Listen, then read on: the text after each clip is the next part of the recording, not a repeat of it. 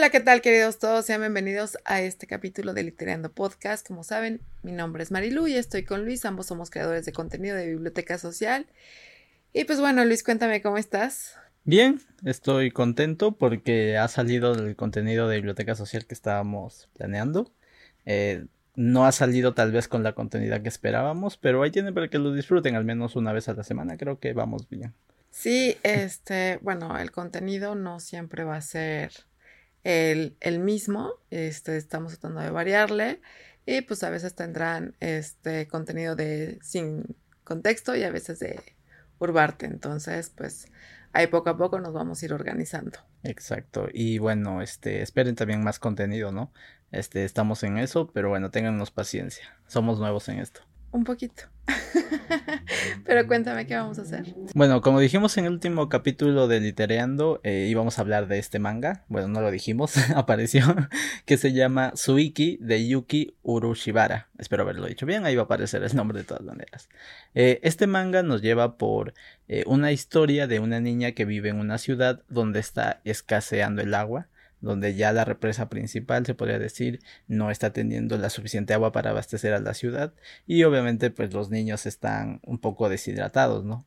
En este contexto, esta niña eh, tiene un desmayo en una clase de natación, pero donde estaban corriendo y este, digamos que tiene una especie de sueño en el cual va a una dimensión donde hay una especie de selva y en esa selva se encuentra con un niño y con su, con su padre y bueno, convive con ellos y luego regresa a su realidad. Entonces, esta es solamente la entrada para que esta historia pues nos lleve por diferentes temas, sobre todo como la relación que hay en familia, ¿no? Y cómo eso perdura a través de las generaciones.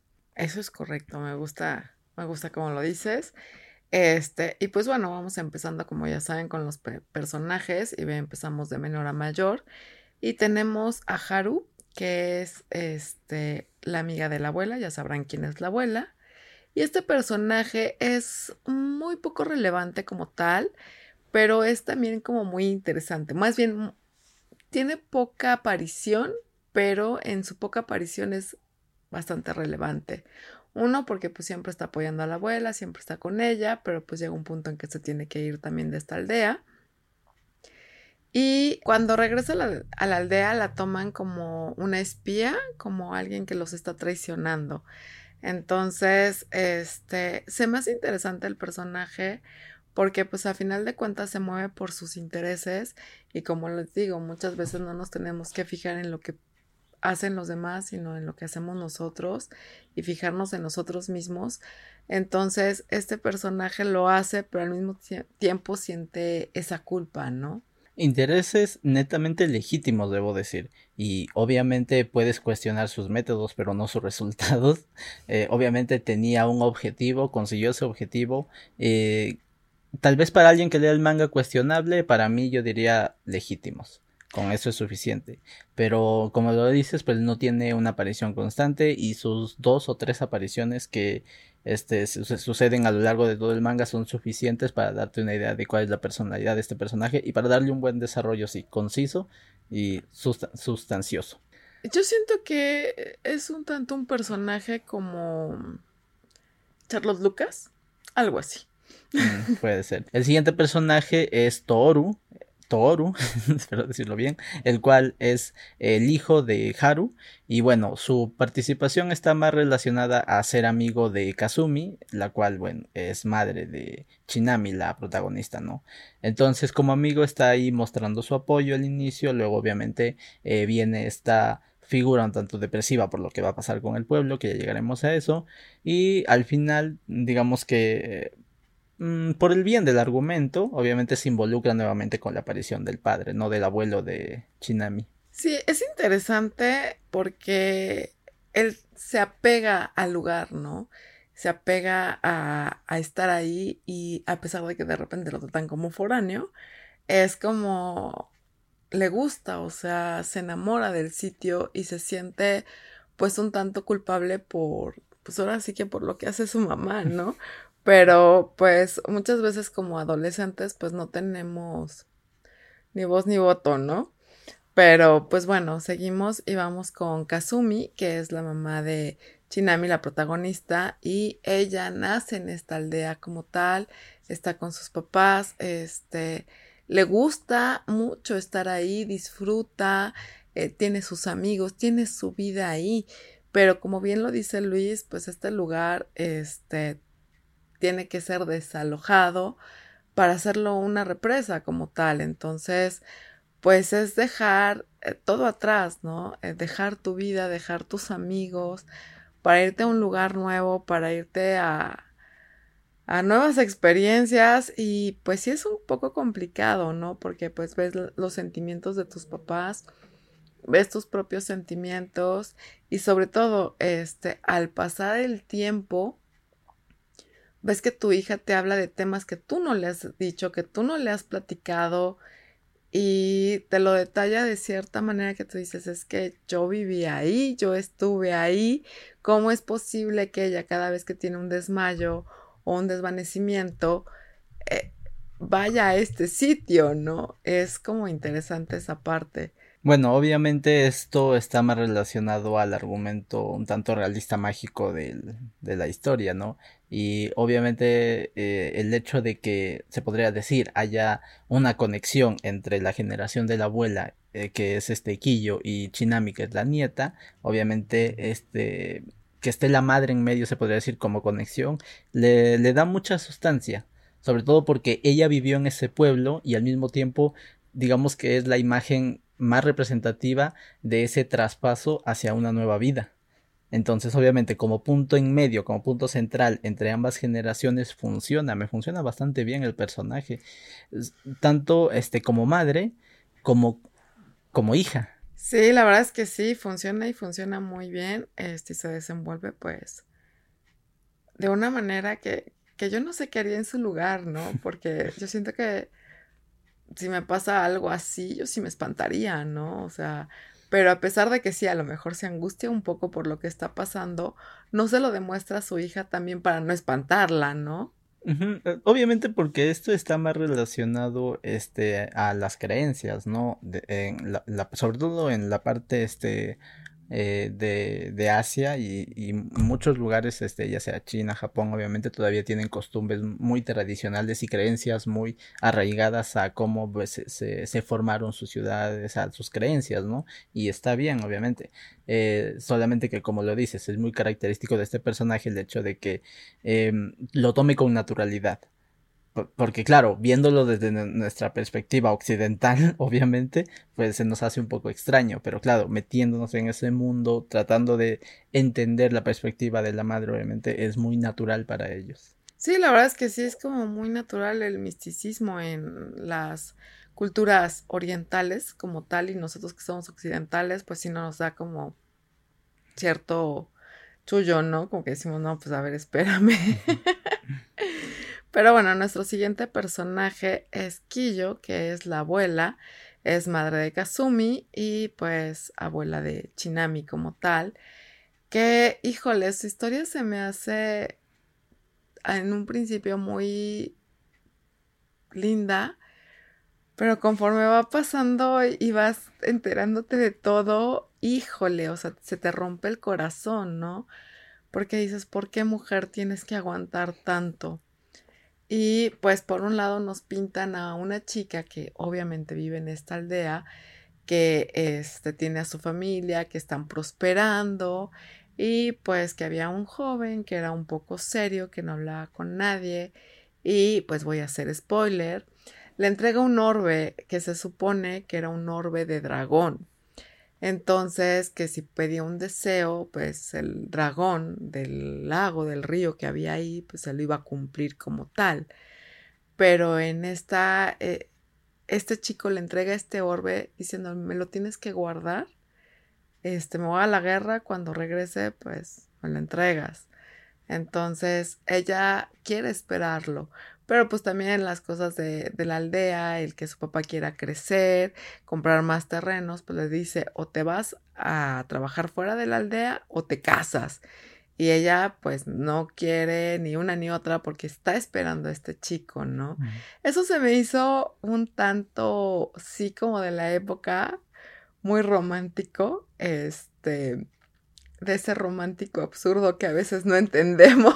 Bueno, debo decir que eh, la historia de, de, estos abuelos de Kiyo y Tatsumi eh, en pocas páginas me resultó mejor que cualquiera, cualquiera de varias historias actuales, la verdad, siendo sinceros. Y, y debo decir que a ese punto que empaticé con esa relación. Porque obviamente sí, a ver, hay que tener ciertos reparos en el hecho de que pues sí, se están conociendo apenas y después y él va a la guerra y después de mucho tiempo él regresa y luego se casan. O sea, sí, vamos a tener ciertos reparos en eso, pero hay que verlo eh, de acuerdo a la perspectiva, justamente volvemos a lo mismo, a la tradición que era y sobre todo hace décadas. Entonces, me gustó, empaticé con ellos. Es que no nos dicen bien de qué guerra hablan, entonces no sabemos la fecha pues, como tal. Pues obviamente ya nos están mostrando este autos un poco más contemporáneos, más modernos. Entonces me imagino que debe ser cuando les dieron dos. Hablando justamente de que hay una película sobre eso reciente. claro, me imagino que debe ser esa guerra, ¿no? Pues supongo que sí, la verdad es que no la mencionan como tal, a qué guerra vaya, pues quién sabe. Pero sí, supongo que es más o menos la época y pues sí, o sea, sobre todo las costumbres orientales que son muy diferentes a las occidentales. Entonces, pues sí, era obvio que lo iba a esperar y que pues por ahí va a haber algo, ¿no? O sea, era, de cierta manera ya es predecible porque pues hemos visto muchas historias así, pero justamente, o sea, nos vamos al tiempo en que sucede. Entonces, si nos vamos al tiempo, pues es como muy normal. Para nosotros ya es un absurdo, ¿no? Porque dices, pues haz tu vida, o sea, que te valga, ¿no? Pero, pues no, o sea, en la época, pues era así, ¿no? De que el hombre tenía que también estarle rogando a la mujer y que decirle quién sabe cuántas veces y hasta las 1500 la mujer les, les decía que sí para que no dijeran que era una rogona y cosas por el estilo. Pero bueno, el chiste es que esta pareja eh, se queda en la aldea, eh, siguen trabajando, empiezan su vida, tienen un primer hijo, el cual es... es una historia muy triste pero pues obviamente más adelante se las vamos a decir. Y luego pues viene esta Kazumi y se viene lo de la hacer la presa como tal, que tienen que abandonar su lugar, su lugar de origen. Y eh, pues ella, por un lado, quiere quedarse porque son sus raíces, porque es su lugar de nacimiento. Y muchas veces tenemos un apego y un arraigo a nuestro entorno que no queremos soltar, pero pues a final de cuentas tiene que pensar por ella, por su esposo, por su hija. Entonces, tiene que tomar una decisión, ¿no? Y nos muestran aquí, este, justamente, pues cómo se desenvuelve para tomar esta decisión y cómo le desgarra el corazón y cómo le desgarra la vida, ¿no? Pero pues bueno, al final es recompensada de cierta manera, ¿no? Claro, en el caso de Kiyo sí, pero vámonos también al otro caso y hablando ya de este personaje Tatsumi, el cual se podría decir que es tanta esa cercanía con su tierra, con su aldea, con su lugar de nacimiento, al donde él perteneció durante su niñez y su juventud, que se niega durante mucho tiempo a abandonarlo. Y claro, esto obviamente desata este, ciertos problemas en él, sobre todo emocionales. Y luego viene la otra parte en la cual vamos a hacer un, spoiler porque es necesario para, para, el argumento y para hablar eh, aquí en el podcast, pero eh, el primer hijo que es Sumio, eh, de esta pareja de Chiyo y Tatsumi, fallece. Entonces eso llega a ser, se podría decir, una especie de estocada final para el personaje y obviamente y, fallece en esa misma aldea. Entonces, por un lado está claro el sentimiento de el lugar donde nací, mi tierra, y por otro lado el lugar de donde está la memoria de mi hijo. Y abandonar eso, el lugar que tiene ambos recuerdos importantes para él, obviamente sería desastroso. Es que sabes cuál es la cosa, no aparece el cuerpo de Sumio como tal. Entonces, tienen la esperanza de que en algún momento su hijo va a regresar, de que en algún momento su hijo va a a llegar, porque muchas veces eh, pasan ciertas cosas que cuando no tienes el cuerpo, cuando no ves el cuerpo, te cuesta trabajo asimilarlo, aceptar que ya no está. Entonces, obviamente te vas a aferrar porque dices, en algún momento quizá mi hijo regrese, ¿no? Entonces, sí lo entiendo perfectamente tenerse que dividir, ¿no?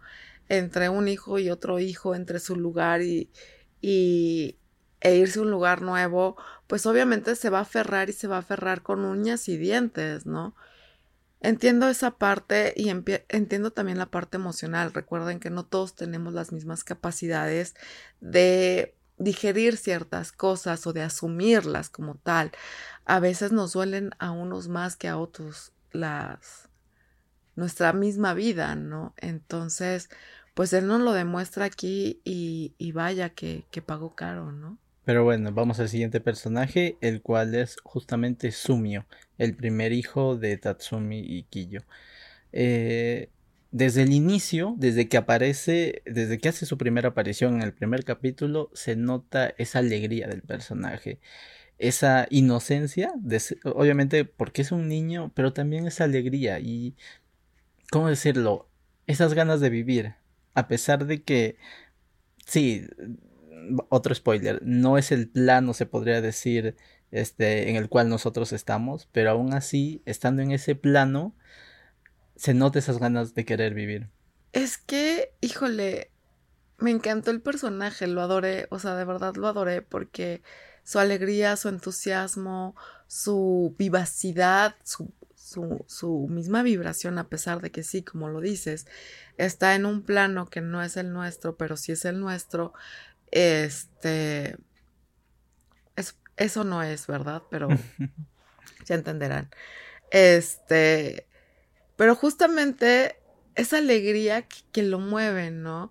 Y sobre todo que contagia, porque no nada más es, es él, sino es a su alrededor, o sea, todo lo que hay a su alrededor, su papá, su mamá, este, sus amigos, están como muy familiarizados a esa vivacidad y les gusta estar con él, les, les gusta que él esté, pero ya cuando vemos lo que pasa, que, que pues él se va, esa, de cierta manera, ese, esa desesperación de los papás, esa tristeza y también de los amigos, como es, cómo te desapegas de algo, ¿no?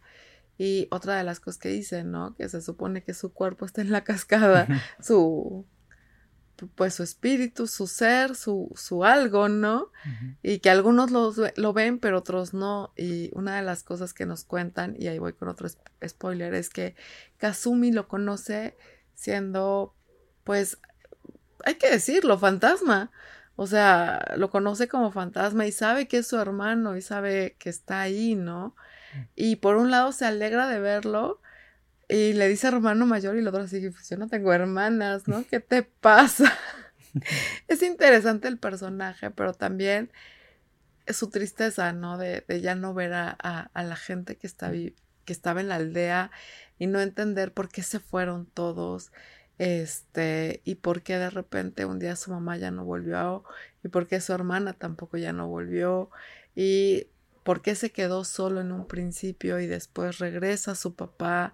O sea, son confusiones que, que si dices, híjole, no me gustaría estar en tus zapatos. Y además de eso, como todo buen personaje bien desarrollado, tiene un momento en el cual eh, podemos cuestionarlo, pero entendemos el por qué lo hace y es una parte en la cual este, este, es, un, este es otro spoiler, perdón, pero eh, en la cual, este, obviamente ya este Kiyo, que es la abuela de Chinami y su madre Kazumi, siendo todavía adolescente, ya se van a ir de la aldea, ya se van a retirar porque prácticamente casi todos ya se fueron de la aldea. Entonces ellos son los últimos en irse, las últimas en irse, y se va a despedirse de su hermano, de este, de este, este, Sumio, Sumio, se me olvidó.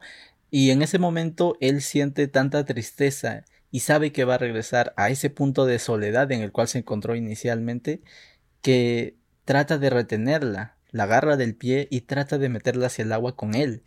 Y claro, es una imagen que, siendo sinceros, es muy fuerte de ver y sobre todo retratada así, pero después de la conmoción de haberlo leído, al menos yo, me puse a pensar, o sea, no es que lo justifique, pero es que entiendes qué, qué nivel de soledad debe tener y siendo todavía un niño, obviamente, para actuar así.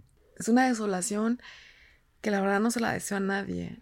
Eh, si soy sincera, yo de niña viví cierta soledad y, y me llevaba a hacer cosas que, que a lo mejor no eran lo mejor, pero en ese momento era mi desesperación. Entonces lo entiendo perfectamente de no querer estar solo. Este, a lo mejor pues pues sí, este mi experiencia me hace entenderlo. Y claro, no es que aquí este alguien vaya a salir y, nos comente por ahí este que justificamos la violencia, no, simplemente decimos que muchas veces esto es parte de, entonces, claro, eh, lamentablemente, pues, hay que entender que hay actitudes que no es que las justifiquemos, es que se dan por uno o por otros motivos. En este caso, pues obviamente el niño actuó así, eh, ya no estando en este plano. Eh, se podría decir que, que, es un plano como que intermedio, ¿no? Entonces, bueno, todavía tiene ese pensamiento de niño, todavía porque él murió siendo un niño, falleció siendo un niño, entonces obviamente sigue con esa forma de pensar. Pero no es que lo justifiquemos, o sea, no estamos justificando la violencia, simple y sencillamente estamos poniéndonos en el zapato de este chico y como yo bien lo digo, o sea, yo lo viví de niña, entonces sé lo que es eso y lo entiendo, lo comprendo, más no lo justifico. Entonces, pues es justamente eso. Pero pues bueno, vamos a dejar un poquito a Sumio y vámonos con Chinami, que también es una chica muy alegre, muy entusiasta, luchadora con muchas ganas, este, nadadora, eh, está en el equipo de natación como tal, le, le encanta nadar. Y justamente, como nos cuenta Luis en el inicio, al estar ella en un verano demasiado caluroso, pues empiezan las sequías y pues no pueden usar la piscina porque justamente esa agua la están usando para abastecerse. Y ella pues en su afán de, de hacer algo y de, de destacar, se empieza a esforzar demasiado. Y pues obviamente la ola del calor la vence y la lleva justamente a esta dimensión. ¿Por qué la lleva a esta dimensión? Y yo si me lo pregunto en un momento, pues es obvio, porque han escuchado a las personas que han estado en coma y que dicen que están pero no están. Pues justamente esto, hay quienes dicen que ven un túnel, hay quienes dicen que ven una luz, hay quienes dicen que vieron a, a Dios. Hay muchas teorías sobre esto, ¿no? No se puede verificar a menos que lo vivas, ¿no? Y aún así, pues no te lo van a creer porque no lo vieron. Entonces, como Santo Tomás, hasta no ver, no creer.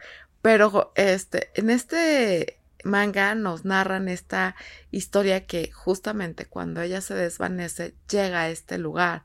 ¿Por qué? Porque pues digamos que su espíritu no está en el cuerpo como tal, sino se va a este plano, al plano espiritual como tal, que algunos lo conocen como cuarta dimensión. Entonces es como conoce a Sumio y en un principio se saca de onda pero cuando regresa y empieza a platicar que vio esta aldea, que había mucha agua, que estaba lloviendo, que siempre estaba lloviendo y que había mucha agua y que ella se sentía reconfortante estar aquí, ¿no? O sea, se sentía bien y sobre todo pues la frescura, ¿no? El agua, sí. Hace poquito, unas cuantas semanas que hubo una ola de calor, de verdad que yo hubiera querido estar en un lugar así y se entiende, ¿no? Pero al ver a, a o sea, al que ella empieza a, a, brincar de un lado a otro, pues por un momento no sabe bien dónde están y quiénes son el niño y el papá, pero poco a poco que se va desarrollando la historia lo va entendiendo. Y una de las cosas que me gusta es que no se espanta, que, que no dice, no, no quiero volver, al contrario, le dan más ganas todavía de volver, ¿no? Sí, eh, debo decir que fue muy acertada la decisión de escoger a este personaje como, como se podría decir, personaje principal obviamente, pero también como punto de partida. Porque obviamente primero nos da esa imagen de la falta de agua, de la escasez este, que hay, no solamente en la escuela, sino en todo este nueva, nueva ciudad, ¿no? Eh, otra aparte de la aldea de la que mencionábamos antes. Entonces, en esta ciudad, esta escasez y obviamente eh, de repente que ella aparezca ya en una zona tropical, se podría decir, en un lugar donde hay bastante agua, donde llueve y donde, como lo mencionas, se puede refrescar, obviamente llama la atención del lector Entonces es muy acertado. Y también por el hecho de que tienes muchas características que se podría decir vemos un poco en la madre y en la abuela, pero un poco más exaltadas. Como por ejemplo el hecho de que sea más alegre, más vivaz, este, también mucho más abierta y obviamente mucho más curiosa. Entonces, todas estas características, características, perdón, que sí tienen la abuela y la madre, pero lo tienen en menor medida, lo tiene en mayor medida Chinami como personaje principal, y eso me gustó. Es que, ¿sabes qué? Yo siento que Chinami es muy como Sumio. Justamente son, son muy iguales y es por eso que se complementan. Y hablas de la curiosidad, de una cosa que no dijimos y que siempre digo, la curiosidad mató al gato. En este caso, sí sucede. Entonces, y no precisamente al gato. Así es que tengan mucho cuidado con la curiosidad. Yo no les voy a decir que no sean curiosos, yo soy muy curiosa y a veces hago preguntas muy incómodas, pero yo las necesito, o sea, necesito saciar mi curiosidad y a veces soy un poco invasiva, lo siento. Pero este, pero justamente se complementa con Sumio porque son muy iguales. Entonces pueden seguirse el uno al otro por lo mismo. Entonces, sí, esa vivacidad es él, o sea. Claro, y hacen una gran dupla. Eso es cierto. Pero bueno, vamos ya con los recursos este, literarios que encontramos en este manga, porque nos estamos quedando sin tiempo. Y más que ahora no recortaron el tiempo. Eh, primero hablemos un poco del argumento. Está, es un argumento muy interesante. Eh, debo decir que cuando nosotros escogimos, bueno, vimos este, la, el resumen que trae este, este tipo de mangas. Habla sobre que un manga ecológico. Ya hablaremos de, eso en su momento, pero no, es más este, la parte dramática que que resalten este libro, ¿no? Y obviamente el uso de los flashbacks, tanto para, mm, sobre todo desde la perspectiva de Chumio como, como este, la tercera generación de, bueno, la tercera generación de esta familia que está en ese problema de la presa, pero ya es la primera generación que está fuera de la aldea que, de esa presa, ¿no? Entonces, este, el recurso del uso del flashback, sobre todo de, de, otros personajes para complementar las historias, eso me gustó también. Como ya he dicho, es un recurso que a mí me gusta. No es Chumio, es Chinami. Este, pero sí, realmente es, es un manga que conjuga muy bien este, su argumento con el dibujo. Una de las cosas del dibujo que no me gustó es el personaje. Los paisajes están geniales, muy expresivos, pero los personajes no están tan expresivos y están muy similares unos a otros y puedes llegar a perderte qué personaje es cuál. Entonces de repente dices, es la mamá, es la hija, es quién. Entonces sí se confunde uno un poco, pero de ahí en fuera, la verdad es que me gustó bastante. Ok, con respecto a paisajes, me gustaron mucho los paisajes que dibuja la mangaka, debo decir, me encantaron. Les falta un poco de perspectiva, yo le hubiese dado un poco más de, bueno, yo no, porque yo no soy dibujante, me refiero a que me hubiese gustado que tuvieran un poco más de perspectiva, que jugara con la perspectiva de diferentes ángulos. Eso me, hubiese sido un gran complemento, pero como están, también funcionan, están geniales. Eh, lo, de, lo de los personajes, creo que les falta expresividad y sobre todo diferencias físicas porque como lo mencionas, en, sobre todo para las personas que no están muy relacionadas con estos temas de cambios de dimensiones y viajes en el tiempo y de realidades todo eso, se les va a hacer un poco complicado seguirle el hilo, porque a veces hay personajes que eh, son un poco inexpresivos y son muy parecidos. O sea, tienes que fijarte tal vez en ahí un, en un detalle de cómo tiene el cabello, por ejemplo, cierto personaje y cómo lo tiene otro para que digas, ah, bueno, esta es la historia de este y esta es la historia de este otro. Entonces, creo que ahí sí falla bastante la mangaka en las expresiones y en, y en darle más características físicas.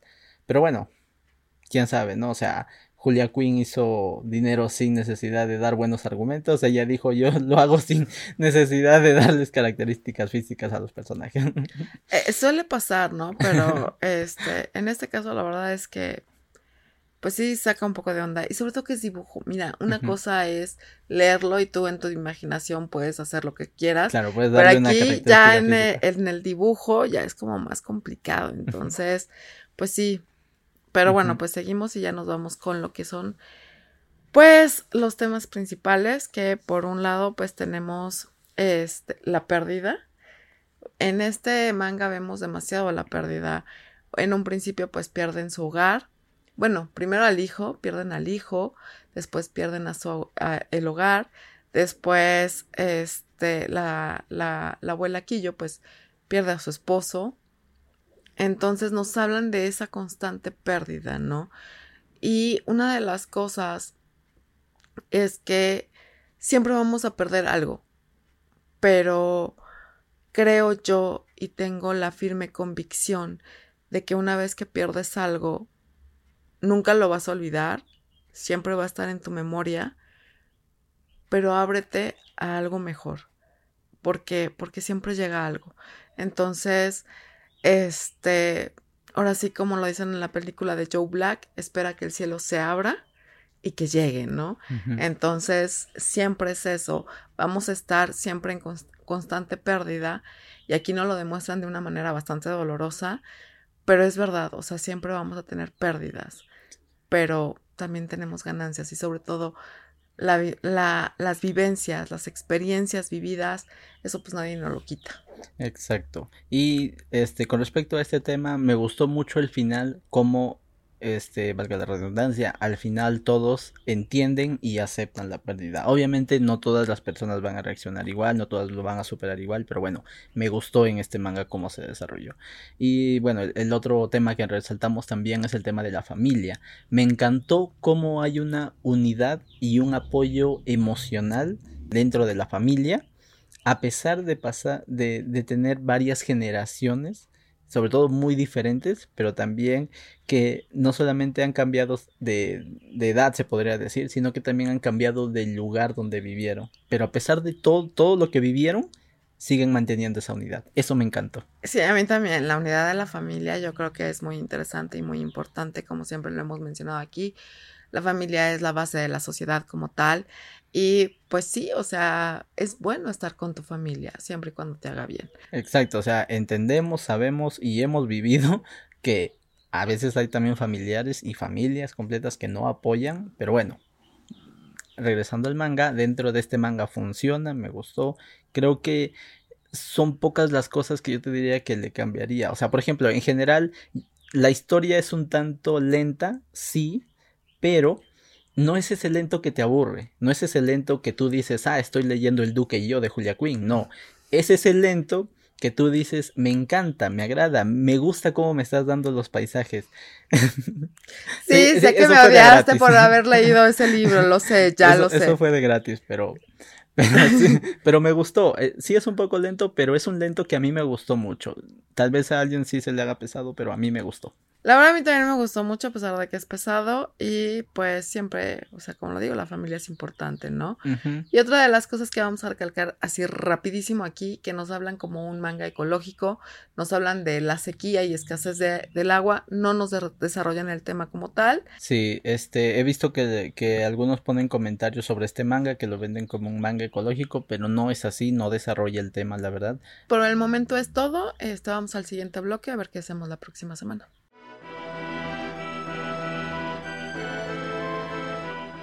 Y bueno, queridos todos, este, la verdad es que les recomiendo el manga, léanlo, ya estamos de regreso.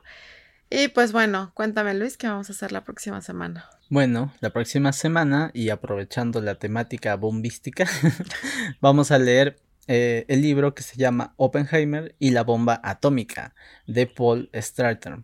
Y bueno, les voy a leer un pequeño fragmento de esta historia para que se animen a leerla, ¿no? Y sepan un poco más de este genial científico Oppenheimer. Que bueno, ya, ya hablaremos de su momento, ¿no? Dice así. Por brillante que fuera Oppenheimer a sus 21 años, su currículum apenas impresionó a Rutherford. Al final, Oppenheimer fue requerido por el septuagenario J.J. Thomson, descubridor de la partícula subatómica de carga negativa conocida como electrón. La tarea de Oppenheimer en el laboratorio consistía en preparar las delgadas películas de berilio para luego bombardearlas con electrones e investigar sus propiedades subatómicas. Oppenheimer se sentía humillado. No es solo que fuera una tarea ordinaria. Además, descubrió que no era capaz de desempeñarla bien. Sus limitaciones como experimentador alumbraron otras inseguridades en su personalidad inmadura y cerrada. Vamos a ver cómo se desarrolla esto. Obviamente no hay spoiler que hacer porque todos, creo que la mayoría ya conoce sobre la vida de Oppenheimer y todo lo que sucedió, pero bueno, vamos a ver un poco de esto, ¿no? De su vida y su, su relación con la bomba atómica. Sí, la verdad es que va a ser muy interesante, sobre todo que pues está el tema sobre la mesa, pero pues hay que vestirnos de rosa, ¿no? Para con la temática de estas semanas. Claro que sí. O sea, vamos a hablar de Oppenheimer, pero vestidos de Barbie, ¿te parece? Claro, y hacemos cosplay de la tumba de las luciérnagas aquí. ¡Ay! Ya no.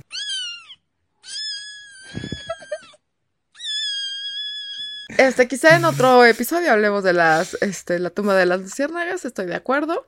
Este, y pues, ya saben que estamos en Facebook, Twitter, Instagram y ahora también en TikTok, YouTube, Spotify. Por favor, no olviden seguirnos en nuestras redes sociales. Por favor, apóyennos con comentarios para que el algoritmo nos consienta. Denos un like, por favor, ayúdenos a, a seguir creciendo como como comunidad y pues bueno, saben que, que también pueden contar con nosotros en nuestras redes individuales, a mí como marilu-bs y a mí como Luis Brarbe, recuerden que también se está subiendo mucho contenido este, en, lo que es, en lo que es el formato corto, de videos cortos de TikTok, de YouTube Shorts, este, de Instagram y Facebook Reels y todo eso. Estamos variándole, obviamente. Eh, últimamente han tenido este, bastantes reacciones los memes. Estamos haciendo memes de literarios, este, de cine y vamos a meter muchos memes más. Pero también queremos este, hacer estos videos cortos eh, más informativos, lo cual teníamos ya el formato anterior este, en, biblioteca social, o sea, lo, tradicional que teníamos, queremos mandarlo ya al contenido este, audiovisual. Entonces, por favor, ahí apóyennos, ¿no? Sí, ténganos paciencia, vamos paso por paso, este, pero estamos en constante comunicación con ustedes y pues bueno, cualquier cosa que quieran, que, que, tengan dudas o algo, pues ya saben, pueden escribirnos y con todo gusto pues estamos abiertos. Exacto, pero bueno, eso ha sido todo por este capítulo y nos vemos la próxima. 拜拜。